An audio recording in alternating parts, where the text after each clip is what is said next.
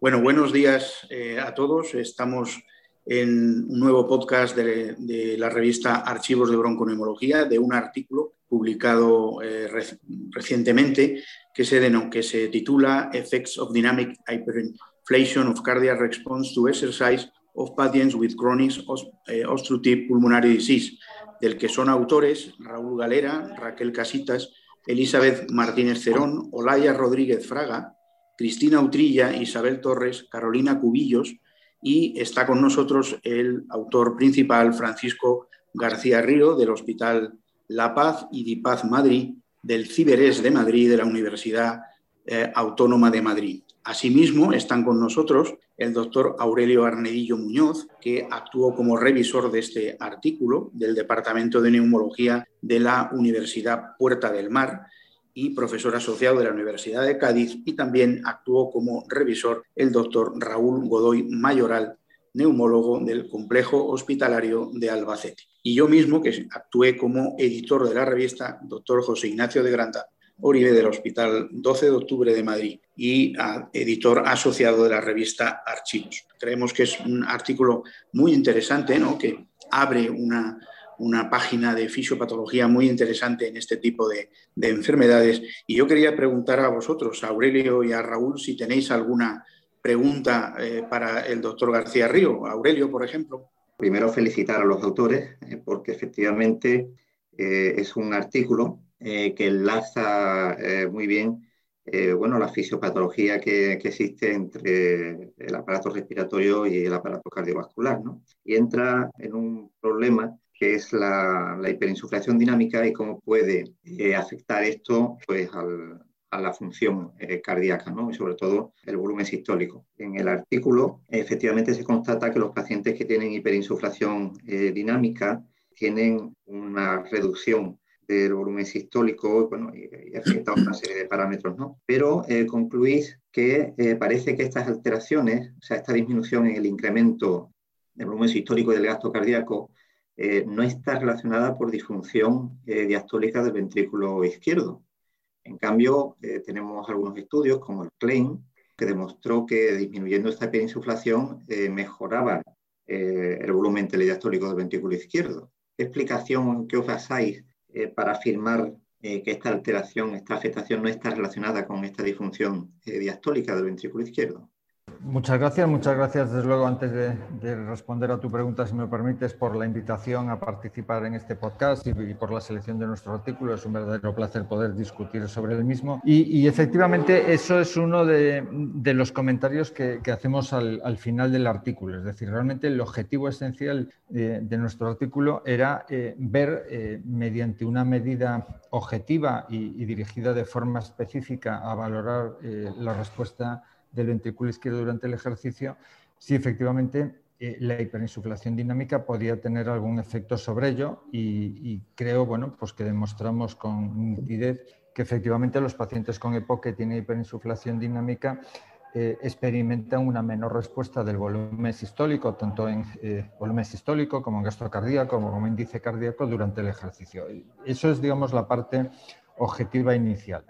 Eh, la segunda propuesta que nos hacíamos era tratar de identificar los mecanismos responsables y esto es algo eh, de lo que se ha hablado mucho tiempo y, hay como dos eh, escuelas relativamente enconadas. Una que atribuye este potencial efecto que, verificamos en, en el estudio a una cuestión exclusivamente mecánica, es decir, la hiperinsuflación, pues obviamente, como sucede en los pacientes con ventilación o demás, tiene una repercusión sobre las presiones intrapulmonares y esto podría traducirse en una eh, alteración de la función diastólica del ventrículo y, en consecuencia, ante una menor precarga, pues generar una menor respuesta de volumen sistólico. Pero hay otro, otra corriente de opinión que sugiere que eh, esta respuesta cardiovascular alterada podría ser efecto de, la inflamación sistémica de la enfermedad. Nosotros creo que eh, demostramos o, sugerimos, porque realmente este es un objetivo secundario del estudio, que podría darse una situación intermedia. Es decir, una vez eh, verificada esta menor respuesta del volumen sistólico al ejercicio, lo que vemos es que esta no tiene tanta eh, relación con parámetros de precarga, valorados fundamentalmente mediante ecocardiografía, pero también mediante tomografía computarizada. Y sin embargo, sí vemos que tiene una relación sorprendentemente significativa con dos biomarcadores de inflamación sistémica, como sería la interleuquina 1 beta, y eh, de daño miocárdico, como sería la troponina de alta sensibilidad. Esto nos lleva a plantear que efectivamente la inflamación sistémica originada por la hiperinsuflación, como se ha demostrado en, estudios previos, podría de alguna forma no solo afectar a la capacidad de relajación del ventrículo para eh, digamos, aumentar su precarga, sino también afectar a la propia contractilidad del ventrículo. Y de hecho, aunque ese aspecto ya no lo hemos estudiado, existen algunas evidencias, sobre todo en modelos animales, que demuestran que, por ejemplo, la administración de interleuquina 1 eh, beta eh, disminuye de forma reversible la contractilidad del ventrículo izquierdo, mientras que su bloqueo permite que se recupere la misma.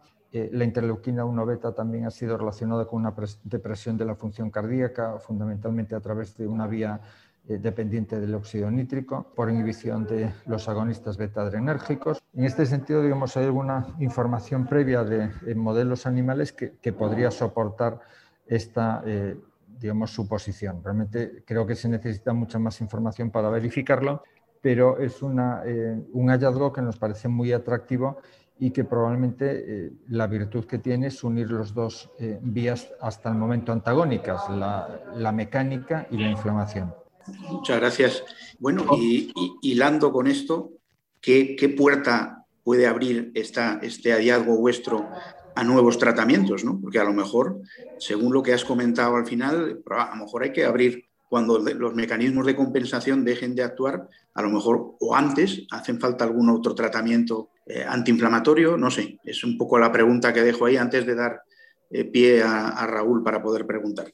Bueno, pues muchas gracias. Realmente eh, es difícil eh, a partir de, nuestro estudio, desde luego, plantearnos, y yo creo que sería muy osado, establecer recomendaciones terapéuticas. Además, eh, realmente nuestro estudio es para detectar si la hiperinsuflación dinámica origina de forma precoz alteraciones en la función sistólica del ventrículo izquierdo durante el ejercicio en pacientes que todavía no tienen una disfunción ventricular establecida. Por lo tanto, lo que vamos es más a la detección de una fase precoz.